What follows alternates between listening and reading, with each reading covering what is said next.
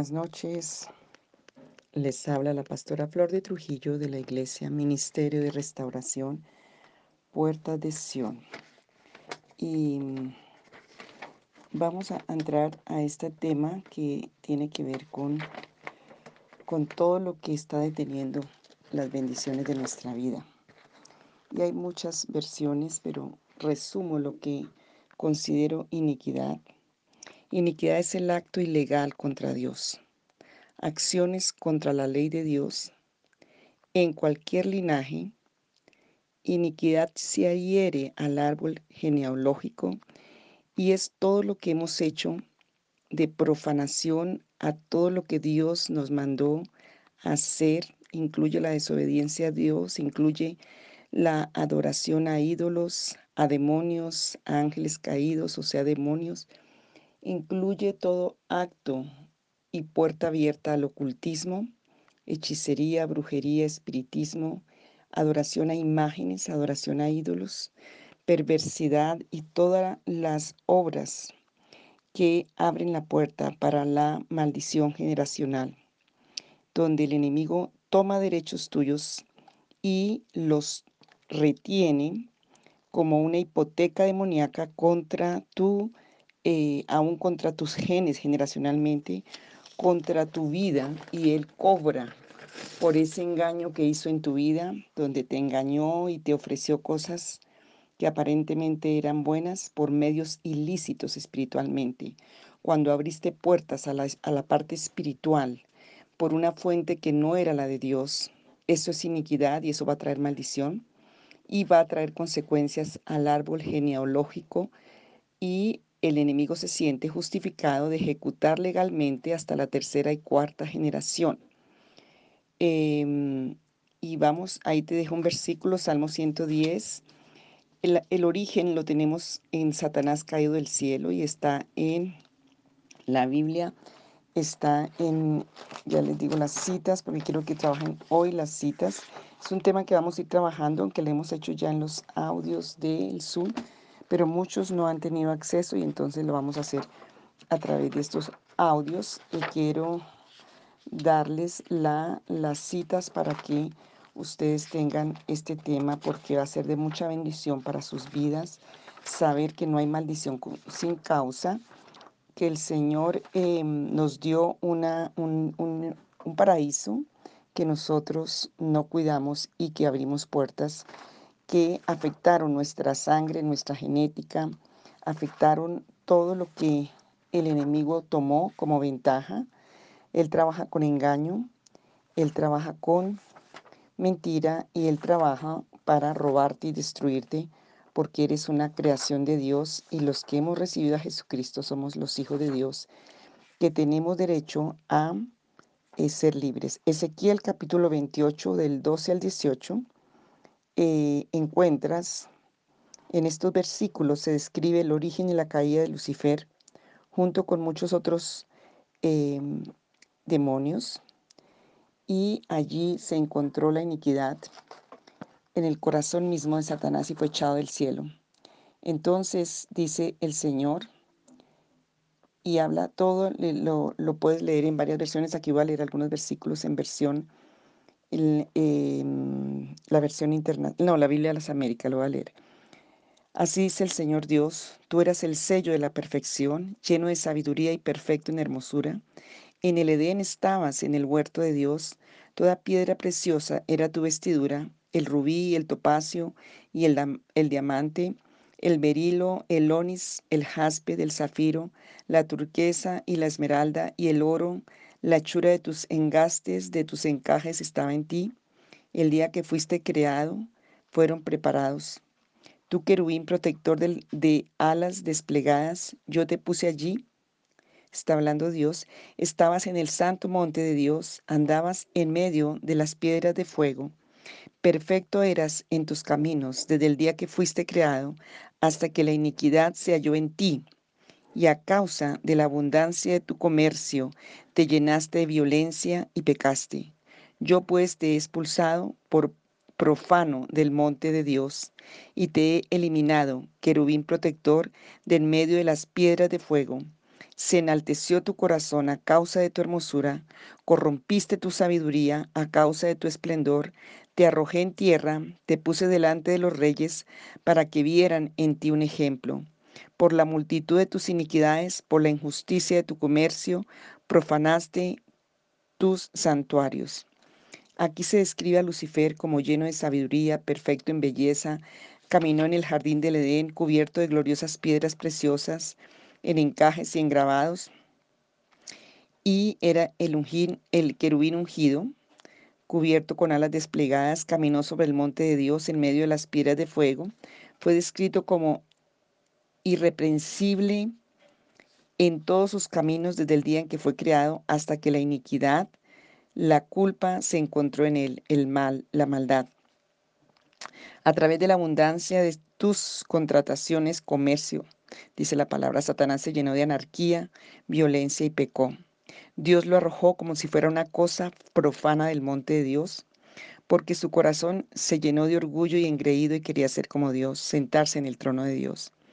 Por su belleza corrompió su sabiduría por causa de su esplendor profanó su santuario, su santuario por la multitud de sus iniquidades, por la enormidad de su pecado y por la injusticia de su comercio. Entonces, él cayó del cielo. ¿Por qué causa? Lucifer cayó porque su apariencia, mientras caminaba en las piedras de fuego, las gloriosas piedras preciosas del cielo, todo el oro, todas las piedras que aún ni conocemos, y eh, tenía la gloria del Dios Todopoderoso. Él era un querubín ungido, pero comenzó a codiciar la adoración que se, se debe dar solo a Dios. Y ciertamente pensó, soy digno, solo contemplen, contemplenme mi belleza. Y su comercio era un hijo de Dios, lleno de sabiduría del cielo, uno de los arcángeles como Miguel y Gabriel. Y en su orgullo engañó a los otros hijos caídos de Dios en una rebelión contra la autoridad del cielo. Él profanó los santuarios con su injusto comercio y em, se rebeló como y, y, no quiso adorar. Si me adoras como el Dios supremo, les dijo, revelaré la sabiduría, el entendimiento y el conocimiento de los lugares celestiales. Abriré los misterios ocultos de los lugares celestiales. Él hoy continúa exigiendo adoración profana promete dar de su sabiduría pervertida a cambio de su adoración. Entonces, la adoración profana en las naciones empieza con la traición de Lucifer, de Satanás y de sus huestes celestiales, cuando se, rebelaron contra Dios, el Altísimo. Y Isaías 14, 13 al 15 también está hablando de lo mismo, porque él dijo, Satanás dijo, me sentaré en el trono de Dios usurpando la suprema autoridad del Dios Altísimo.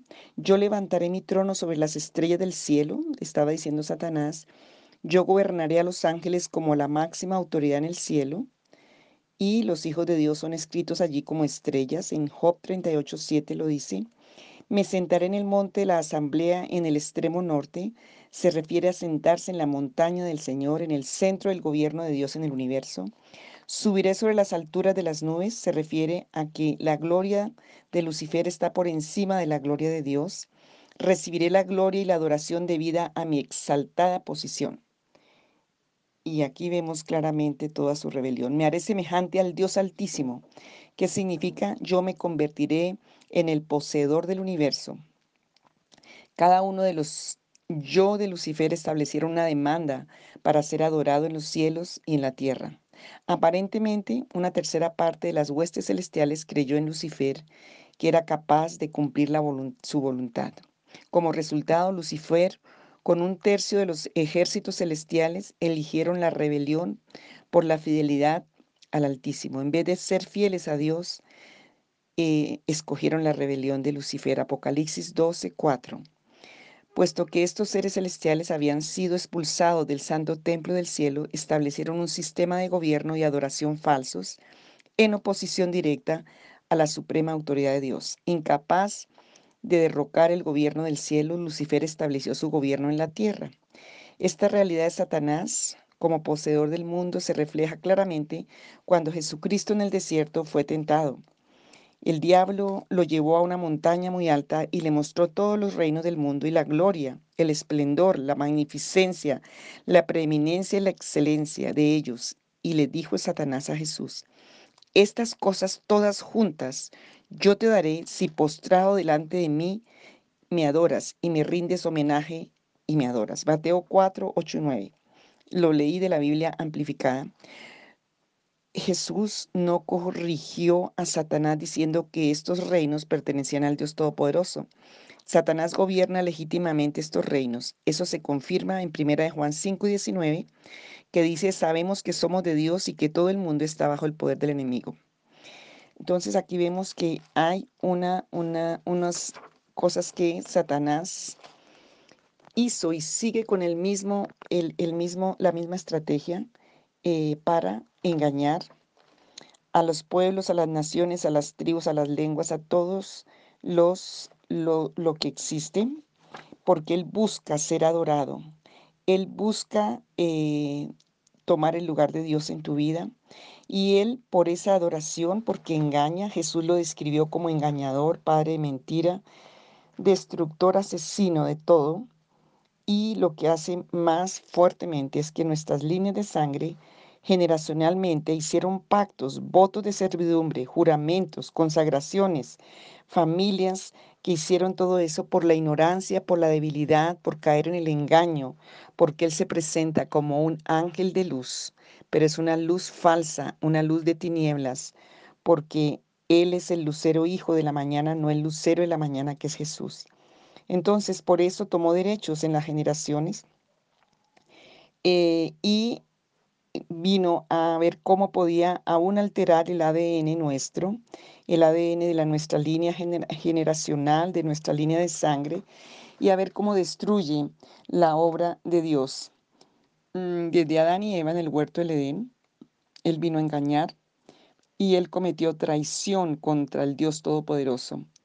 Romanos 5:12 dice, por tanto, como el pecado vino al mundo por un solo hombre, hablando de Adán, y la muerte como resultado del pecado, así la muerte se extendió a todos los hombres. Nadie pudo detenerlo o escapar de su poder, porque todos los hombres pecaron. Entonces, en el primer Adán tenemos un Adán que nos que abrió la puerta y trajo el pecado y nuestra sangre está contaminada de tinieblas y de esos acuerdos y de esos pactos desde el huerto del Edén. El código moral del hombre no se basa en lo que es bueno y malo, sino en las observaciones de lo que conecta o agrada a los dioses. Y esa es donde empieza el, engaño de, de la vida en el hombre. Por ejemplo, el dios de una tribu requería un sacrificio humano para la victoria en la guerra. Y lo vemos en todas nuestras tribus, en toda la tierra. Un sacrificio humano fue considerado la ofrenda más alta como resultado y por eso la humanidad se corrompió por las demandas de esos demonios, los ángeles o hijos caídos de Dios, para el culto profano, sacrificios de sangre, humanos, infantes y animales, prostitución en los templos, orgías sexuales en ritos de fertilidad, el uso de, de pociones con tambores y música que usaron para entrar en ámbitos espirituales, Todas las tribus en la tierra, incluyendo los israelitas, participaron en esos rituales de la oscuridad. Nuestras líneas de sangre no accedieron a los lugares celestiales a través de la puerta de las ovejas, o sea, de Jesucristo, Jesús de Nazaret. Jesús dijo en Juan 10, 1 al 8, el que no entra por la puerta en el redil de las ovejas, sino que sube por otra parte, este es un ladrón y salteador. Todos los que vinieron antes de mí son ladrones y salteadores. Ellos entraron usando la sabiduría oscura y oculta de los demonios, de los hijos caídos de Dios. Entraron como ladrones, subieron por la pared. Entonces vemos que en cada tribu y familia de nuestros antepasados estuvieron involucrados en la adoración profana, en la adoración a la oscuridad, a brujos, a hechiceros, a, a chamanes, a ídolos, a cosas abominables. Y todos esos requerían ofrendas y que también hicieron. Tal vez tú mismo y entonces hay una herencia familiar de oscuridad y que tiene unos derechos con que Satanás reclama. Entonces, nuestras líneas de sangre fueron contaminadas y fueron em, dados derechos en los registros de nuestras familias. El infierno tomó derechos y por eso es que hacemos todos estos audios para nuestra libertad. Cuando nosotros recibimos a Jesucristo, somos rescatados de la oscuridad y trasladados al reino de su amado Hijo, como dice la palabra allí en Colosenses, y al reino de la luz. Nuestra salvación, recordemos que fue por gracia, por un regalo de Dios, por su gracia y su sacrificio en la cruz. Les recomiendo el capítulo 1, 2 y 3 de San Juan para hablar de este tema profundo. Romanos capítulo 1, 2 al 5 vas a entender también la palabra. Em, pero nuestra salvación no impide que los poderes de las tinieblas hagan guerra contra nuestra línea de sangre para recuperar el control por medio de la opresión, los problemas, el dolor, el engaño. Hemos sido redimidos. ¿Qué pasa entonces? Entonces pasa que el enemigo sigue buscando cómo entrar. Cuando tenemos al Señor Jesucristo, Él es todopoderoso y él, Satanás, busca y reclama las líneas de sangre generacionales. Él empieza a mirar cómo se mete en tus generaciones, cómo va a reclamar derechos. Por eso es tan importante y hemos hecho tantos audios, Sune, sobre limpiando esta línea de sangre, porque toda esta ignorancia y debilidad nos ha traído consecuencias a nuestra vida. Entonces, por ejemplo, muertes prematuras, adicción a las drogas, inmoralidad sexual, en las diferentes culturas, todas estas dedicaciones y consagraciones familiares a los ángeles caídos, a los demonios, adorando dioses malignos, dioses satánicos, son registrados y todo eso pasa como cultura por lo general, pasa como costumbres inofensivas, como por curiosidad yo voy allí. Y eh, los registros del infierno se llenan con todas esas cosas que tú hiciste, te hicieron tus generaciones para tener derecho de destruirte a ti y a tu familia y tenerte en cautividad. Solo por medio de la revelación misma del Señor a través de su palabra, solo por la sangre de Jesucristo de Nazaret, por un sincero arrepentimiento de corazón, mediante la renuncia a esas consagraciones, a esos pactos, no solamente como pecado, sino como iniquidad, esa raíz de mal que hemos traído, seremos capaces de limpiar nuestras líneas de sangre generacional de las acusaciones del infierno. Entonces, el enemigo busca cómo hacerlo y, tenemos que ayunar, orar y dejar y pedir al Espíritu Santo que dirija nuestros pasos en este proceso de intercesión para que se limpie nuestra línea generacional y podamos entender y podamos ver la victoria en muchísimas áreas de nuestra vida que aun cuando hemos llegado al Señor tenemos que seguir limpiando para una victoria total, una victoria, perdón, total. Entonces, eh, cuando hay un arrepentimiento y cuando hay fe y tenemos la sangre de Jesús, pues Dios es un juez justo, que Él va a pelear por nosotros, porque Él es nuestro testigo fiel, nuestro abogado, nuestro juez eterno, nuestro sumo sacerdote y quien dio la sangre de su Hijo para liberarnos, limpiarnos. La sangre de Cristo es una sangre de justicia que pelea ante el tribunal del Dios justo e intercede a favor nuestro. En África, una tribu africana dio a conocer que un grupo de cristianos nacidos de nuevo como creyentes, teniendo esta revelación, se empezaron a arrepentir como, como, como estos creyentes, como cultura, como, como su misma tribu, por la ofrenda de los sacrificios humanos que hacían en sus generaciones a los dioses de la aldea. Y em, por esos pactos que habían sellado con la sangre a los dioses de la aldea, esa raíz había traído muy muchos problemas y muchos dolores y muertes. Pero cuando ellos hicieron esos actos de arrepentimiento por todos esa tribu, eh, porque siempre Satanás exige sangre, exige muerte humana, por eso vemos tanta violencia y tanta muerte. Eh, y él quiere vengarse de la humanidad que Dios creó. Él es un legalista. Y esos habitantes cubrieron todas esas iniquidades con la sangre de Jesús y fueron liberados, fueron eh, restaurados como tribu. miremos en nuestras Américas todo esto que traemos por cultura, todo lo que hacían los aztecas, lo que hacían cada civilización de, ahogar niños, de quemar niños. Eso era lo que hacía Moab.